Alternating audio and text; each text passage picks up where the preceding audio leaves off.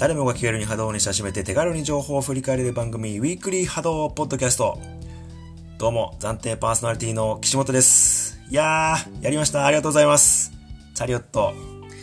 波動アドバンスカップ、本日10月18日に開催されたシャープ23で優勝しました。イエーイと、そのアドバンスカップの結果を振り返る前に、2つね、これは結構大きいんじゃないかっていうニュースがあるので、そちらをお届けしたいと思います。まず1つ目は、名古屋を拠点にする新たな波動公認チームが誕生しました。フォルトゥーナっていう名前のチームなんですけど、メンバーがズッキー選手、てっちゃん選手、ラップ選手。で、チームのフォルトゥーナっていうのは、えっ、ー、と、ラテン語かなんかでね、幸運を意味する言葉なので、これがね、どっから出てきたのかっていうのもちょっと気になるところですよね。で、えっ、と、ラプス選手は、以前、日比谷の波動アカデミーにいらっしゃった方で、あのー、こっちでもね、チームでやっていて、今は名古屋の方に行ってるので、そっちで波動してて、ここでようやくね、公認チームとして、あのー、チームを結成したということなんで、すごく楽しみだなと思います。なんか、えっ、ー、と、昨日かな昨日の日比谷の方で、キーさんとかが来てやってたみたいなんですけど、すごいうまかったっていう風な話を聞いたんで、とてもとてもどっかで一緒にやるのを楽しみにしています。で、名古屋の拠点の公認チームがこれで2チーム目ですよね。3月に結成されたゴールデンキッズと、今回のこのフルティーナで2つ目のチームなので、名古屋の拠点もどんどん盛り上がってくれたらいいなと思ってます。あのー、名古屋でこういう風に継続的に波動をやってる人が出てくる前は、あの、東京、神奈川の拠点以外ですだと、あの、前にあった北海道の拠点には、チームを結成してね、波動をやっているっていう人がいたんですけど、そこがなくなってしまってからは、この名古屋でね、継続的にやってるっていうのがはずだと思うので、ここが盛り上がってほしいなと、とてもとても思います。あとね、前橋、最近できた、あの、アクエル前橋の波動も、ツイッターとかで見ると結構、あの、体験してくれてる方がいて、なんか、もうリピートしてくれる方も多分いる感じがするんですよね。ツイッターを見てると。だからここでもね、そういう風に、あの、チームを結成して強くなってくれるっていう人がね、あの、誕生してくれたらいいなと思ってます。もちろんその単発でね、楽しみでこうやってる、くれるっていう方も嬉しいんですけど、継続的にやってくれるのも、とってもとっても嬉しいし楽しみなので、ぜひそういう人が誕生してほしいなと思います。はい。そしてですね、日本だけではないんですね。波動は世界でもいろんな国や地域であのやってる人がいるんですが、そんなえっ、ー、と、世界の国の中で、波動 UK チャンピオンシップ、イギリスで波動 UK チャンピオンシップが開催されまして、IDK が優勝して、見事連覇を達成したみたいです。IDK、去年の、あの、波動ワールドカップにも出場して、あの僕、チャリオットで出場した時に同じ予選のグループだったんですけど、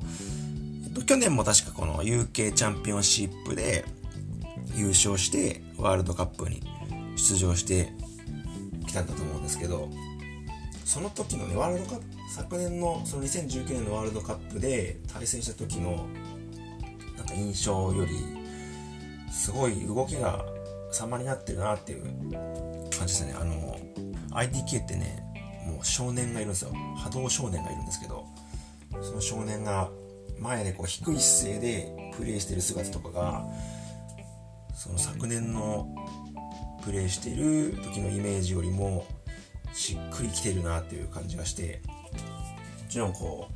う日本のプレイヤーとはちょっとまだレベルの差はあるのかもしれないんですけどいやこれもねあのさっきの名古屋とかねその前の北海道の話とかと同じなんですけどこうやって継続的にやっている人がいるっていうのはとてもあの良いことだと思いますし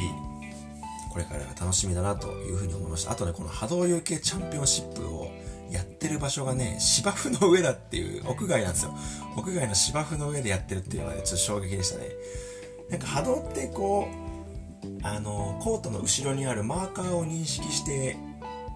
プレイすることができるようになっているので明かりが均一じゃないと外でプレイするの難しいっていう風にね聞いたことがあったんであ外でやるんだとかなんかイギリスのねあんまこう晴れないずっと曇りとか雨の空がそう外でやりやすいようになってるのかななんて思って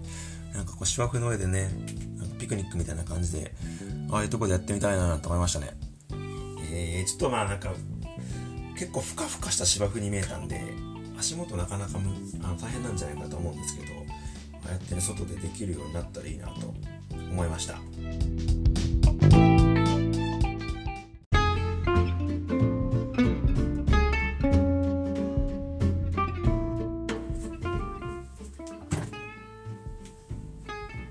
では2つのニュースをお届けしたところで本日開催された波動アドバンスカップの結果を振り返っていきましょう。まず優勝はチャリオット。イエーイ。準優勝がミスター3位が思考高血花える酒そして惜しくも入賞を逃してしまった第4位がエクスペンダブルズでした。やりましたね。チャリオット優勝しました。僕は今日あの出場してなかったんですけどあの、自分が出場じゃなくても、こうやってね、チームが優勝してくれるっていうのはとても嬉しかったですね。あの、予選でね、一回、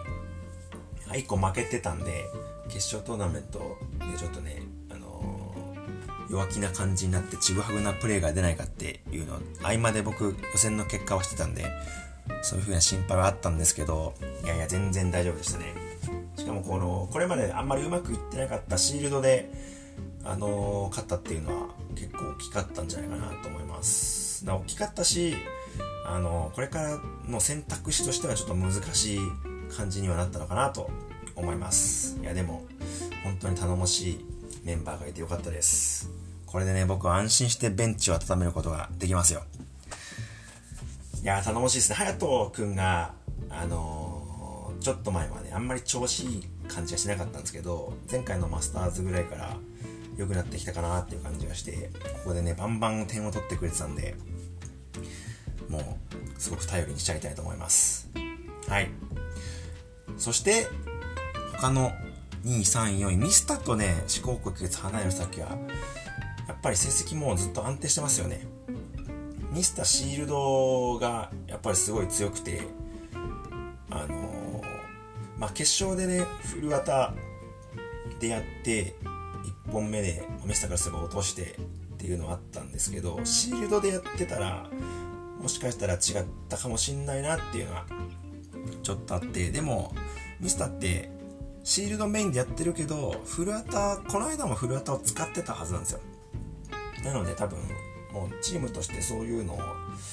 どっかでは混ぜていこうっていう風にしてるんだと思うのでこれはこれから練習をまあ多分あんまりフルタの練習ってそんなにたくさんはできていないこれまでできてないんじゃないかなと思うのでそれはこれからまたどんどん強くなっていくんじゃないかなと思うのですごく期待ができる感じなんじゃないかなと思います。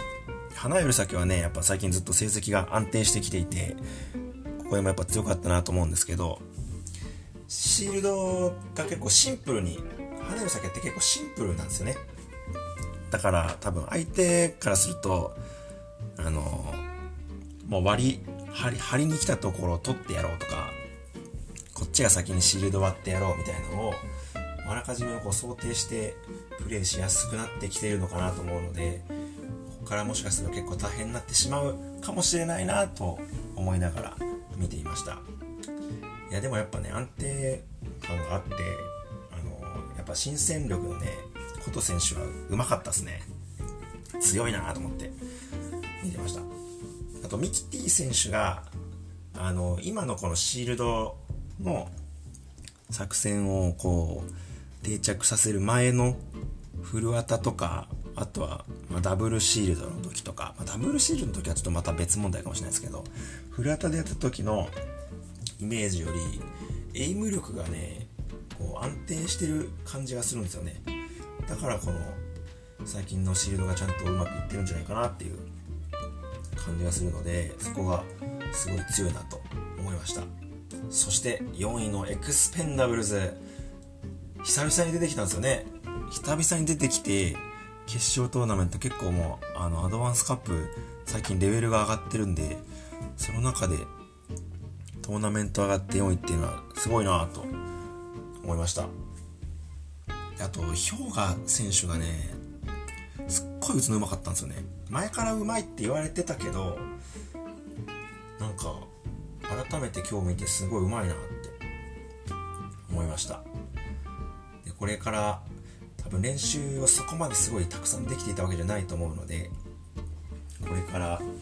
また練習がね、すごくできるのであれば、また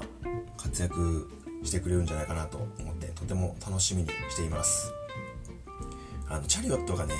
大会に出始めた時ってエクスペンダブルズと花より先がアドバンスカップで大体上の方に来るっていうのが、あのお決まりの感じだったんですよ。だからまたここでねその今の思考高血花より先とエクスペンダブルズがここで活躍してくるんじゃないかなっていうのがちょっと楽しみにしてるところではあります。そしてえっと、決勝トーナメント上がってなかったチームで、僕がすごい注目したのが、帝国ペンギンですね。帝国ペンギン、初めてですよね、多分アドバンスカップ出てくるの。